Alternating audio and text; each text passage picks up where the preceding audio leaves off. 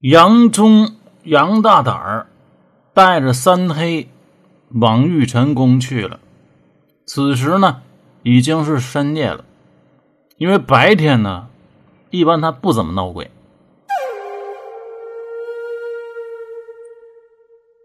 你要是经常看电影、看电视，时间长了，就会发现一些类型角色，尤其是那美国的片儿。这杨大胆儿就是一个很典型的类型角色，在那《河里活》的电影里，有这么一种组合，曾经风靡一时。啊，说有一个正直的白人警察，给他配一个话痨的黑人搭档。这个黑人警员呢，嘴碎、话密、毒舌。你要是没有什么清晰的概念的话，我就说一个啊，成龙《尖峰时刻》里他那小伙伴就是这种典型的类型角色。杨大胆和三黑在一起，他就充当的是这种角色。这杨大胆是个乐天派，喜欢和人聊天，爱开玩笑，最不喜欢的。就是沉默。他一见三黑就说：“哟，强势基因啊！Welcome. Where where where are you from？” 三黑在大相国寺的时候，跟了然一起没少学各国的语言，于是他就说：“From Luzhou, Anhui Province。”杨大胆听他说的这口音这么的刻意，又仔细观察了一下三黑。哦，不好意思啊，我看错了，感情您不是外宾呢？那更好了，我还一直担心我这外语水平呢。四级是早就过了，可是也不怎么用啊。这外国使臣一年也就来那么一回，轮到谁接待还不一定呢。就算是轮到我了。也不一定有机会能聊几句。你说咱学这么多年外语啊，最后不还是得看字幕吗？老黑，你叫什么呀？三黑还是第一次遇到这种话痨型的人才，有点不知所措。一个是啊，这杨大胆的话太密，根本接不上；二来嘛，是很多话。他也不知道应该怎么接，所以就一直啊没吱声。现在听见他问，就老老实实的回答说：“姓包，叫包拯。”这杨大胆就像是没听见一样，还是叫他老黑。老黑，看见没？这个门就是昭德门，过了这个门，那可就是内廷了。想不到你一个小小的七品。竟然有如此的造化！你们家祖坟埋哪儿了呀？肯定是块风水宝地。我猜啊，现在一定正往外冒青烟呢。你说这皇上怎么就单和你看对了眼呢？那我见皇上的次数可比你多多了。上哪儿说理去是吧？第一次来就面圣，紧接着就进皇宫大内，回到家跟老乡们一说，这还不够你臭屁的。啊，哎，我说老黑呀，我跟你说话呢，你怎么纺丝掉面不理儿呢？三黑说：“你这么能贫，我也插不上话了。如果有一天再让你压上双月，那中国有嘻哈的冠军还不让你手拿把掐？”这杨大胆啊，照例又没听三黑说的什么话。他问你为什么不回话，那纯属是跟你客气呢。事实上，他自己跟自己就能聊得没完没了。三黑正等着他继续没完没了的白话呢。结果这杨忠忽然飞身而起，探臂膀从身后抽出大宝剑，在那儿就耍了起来。别看是个太监总管。手底下确实有货。三黑只见杨忠的身影在那是滴溜乱转，一把宝剑上下翻飞，忍不住脱口而出，喊道：“好，一看就要过饭。”杨忠正练得起兴，听到包公这么一喊，当时就扑哧一声泄了气，一手按着肋头叉，一手倒提着宝剑，晃晃悠悠的往三黑这边走。杨大胆说：“你这老黑懂个什么？我这是高人指点，名人传授。什么叫要过饭？你可能好奇，我为什么要在这儿练一趟？看见没？前面就是玉晨宫的殿门。俗话说：动则生阳，阳气生，则可以克制邪气。我这叫以壮声势。”再往里呢，我可就不陪你了。毕竟啊，你是奉旨来处理灵异，我进去了，万一一不小心把小鬼都吓跑了，你说这功劳他到底算谁的呢？所以啊，瞧见没？就是那儿，请吧，老黑。这杨大胆儿是一口一个老黑，叫的是真起劲儿。这要是在布鲁克林黑街。估计早就让人给削死了。这会儿啊，还没有种族歧视，所以三黑也不以为意，迈步就进了玉成宫。回头一看，杨大胆扒着门框，一直往里瞅着呢。空旷的大殿内，正当中有一个宝座，旁边还有几个分座。三黑一进来。立刻十分热情的打招呼：“哟呵，老几位都在呢，不好意思，我来晚了。”说罢，冲着正中间的宝座就是一顿的磕头，礼数走的可是正宗的三跪九叩，然后又和别的座位打招呼行礼，最后说：“别客气，我就坐这儿就行。”三黑就在一个位子上坐了下来。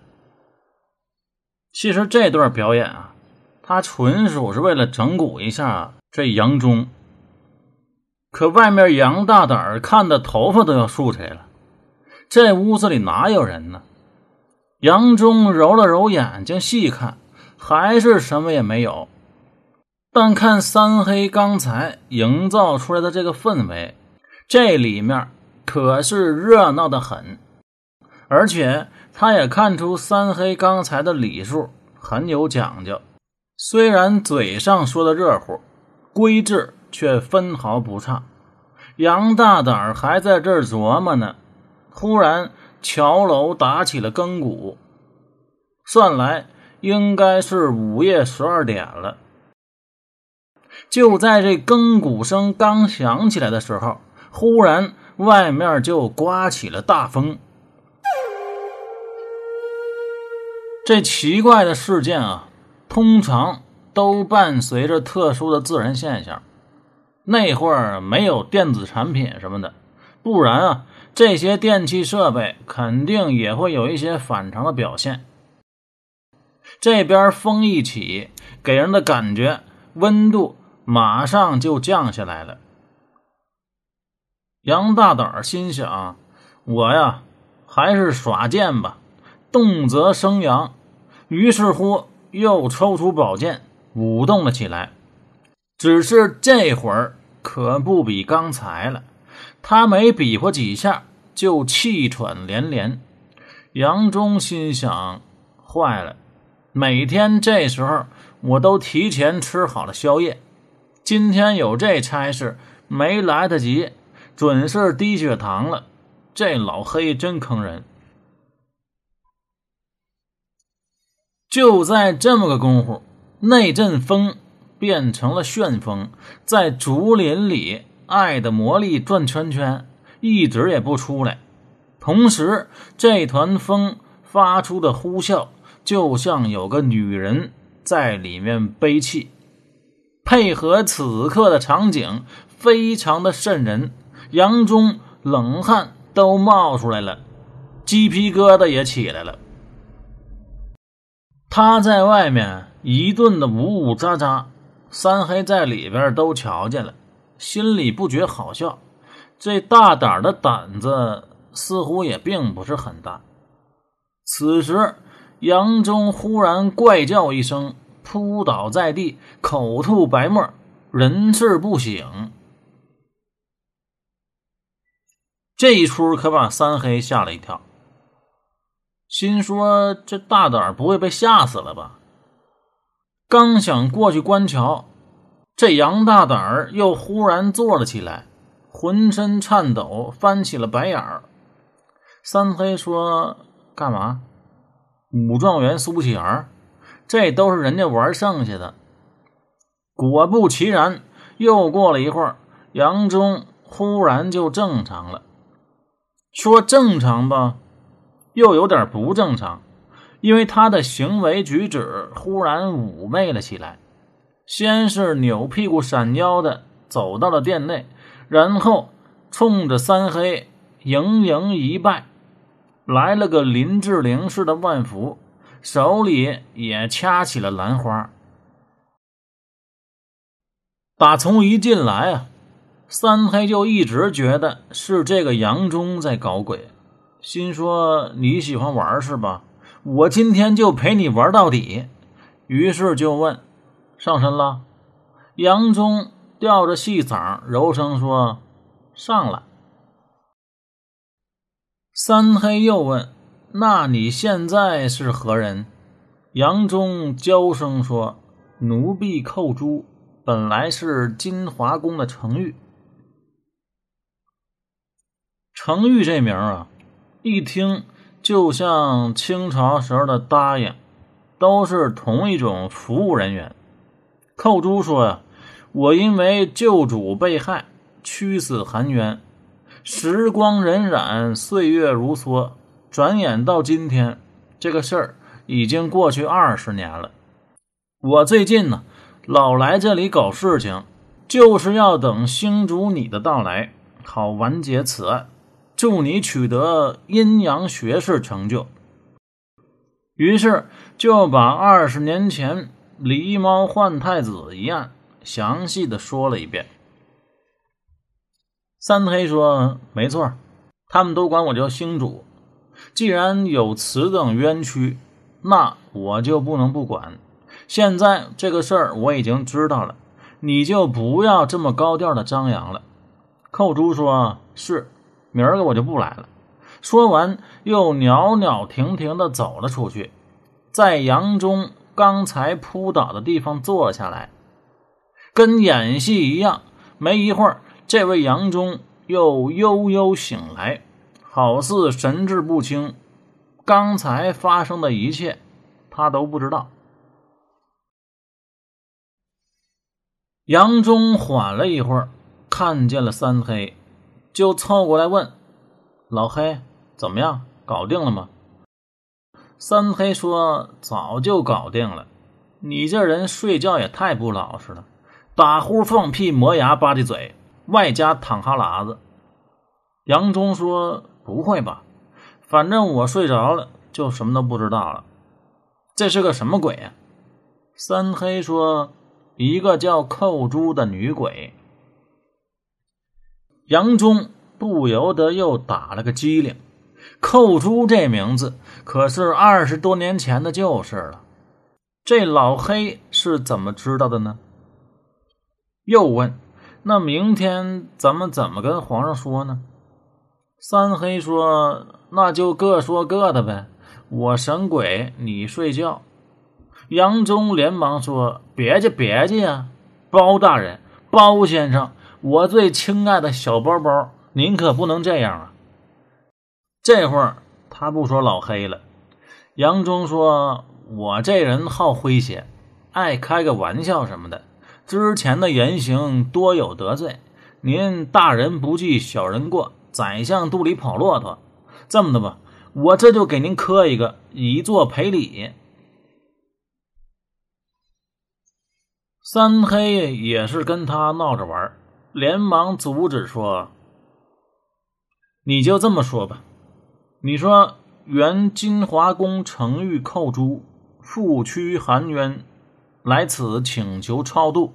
现在这个事儿已经处理完了，以后玉晨宫不会再有怪事发生。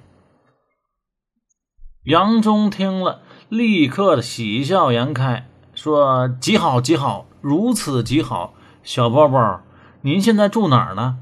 明天我托人给您送个好东西，正宗的布偶猫，眼睛里都是星星，长得又卡哇伊，你肯定会喜欢的。”到了现在，杨大胆儿再也不叫老黑了，而是一口一个小包包。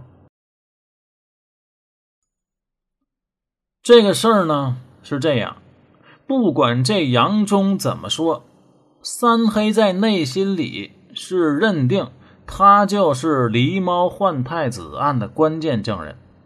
换句话说，玉晨宫闹鬼这一出。很可能就是杨忠搞出来的，他肯定是想借着灵异事件来把当年的实情给爆出来，不然为什么就他一个人敢在这儿巡夜呢？再者说，甭管他找的是什么借口，用的是什么样的形式，你是开天眼还是鬼上身，在三黑的眼里，很明显。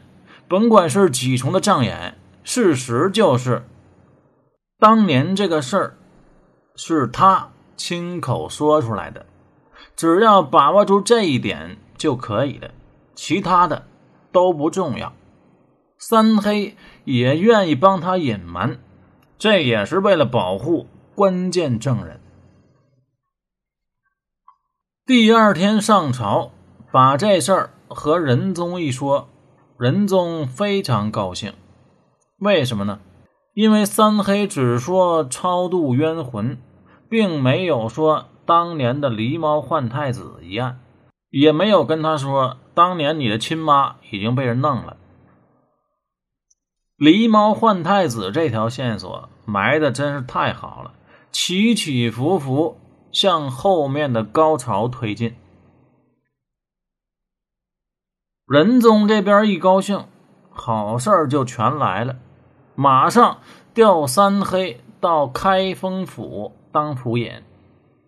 这个就相当于现在北京市公检法、行政等所有大权，一个人一把都给抓了。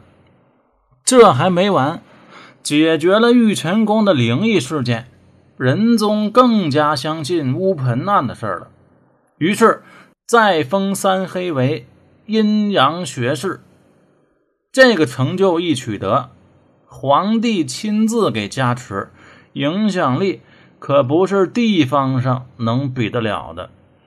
在底下，你就是干一百年，也不如这一刻来得快。从此啊，民间就正式开始流传包公白日断阳，夜间断阴。三黑呀，之前是被一撸到底，现在又像是骑上了窜天猴，一飞冲天了。当然了，首先要感谢的是丞相王启，老王是好人，并不求回报。再要感谢的人就是了然了，相国寺相面也非常了得，有时间的话。三黑还会去和了然玩一会儿，聊聊天什么的。接下来就是要感谢家人，于是差包兴回去告诉老包家人，再告诉老师，孩子现在有大出息了。然后包兴还要再去一趟隐逸村，也把这个好消息告诉岳父一声。再有就是李家小姐和三黑是有婚约的，现在可以挑时间完婚了。包兴奉命走这一圈三黑这边呢，新官上任，也有很多的公务要处理。从出生差点死翘翘，到现如今。在开封府当大官三黑曲折的人生路，从起点到巅峰的经过，大抵就是如此。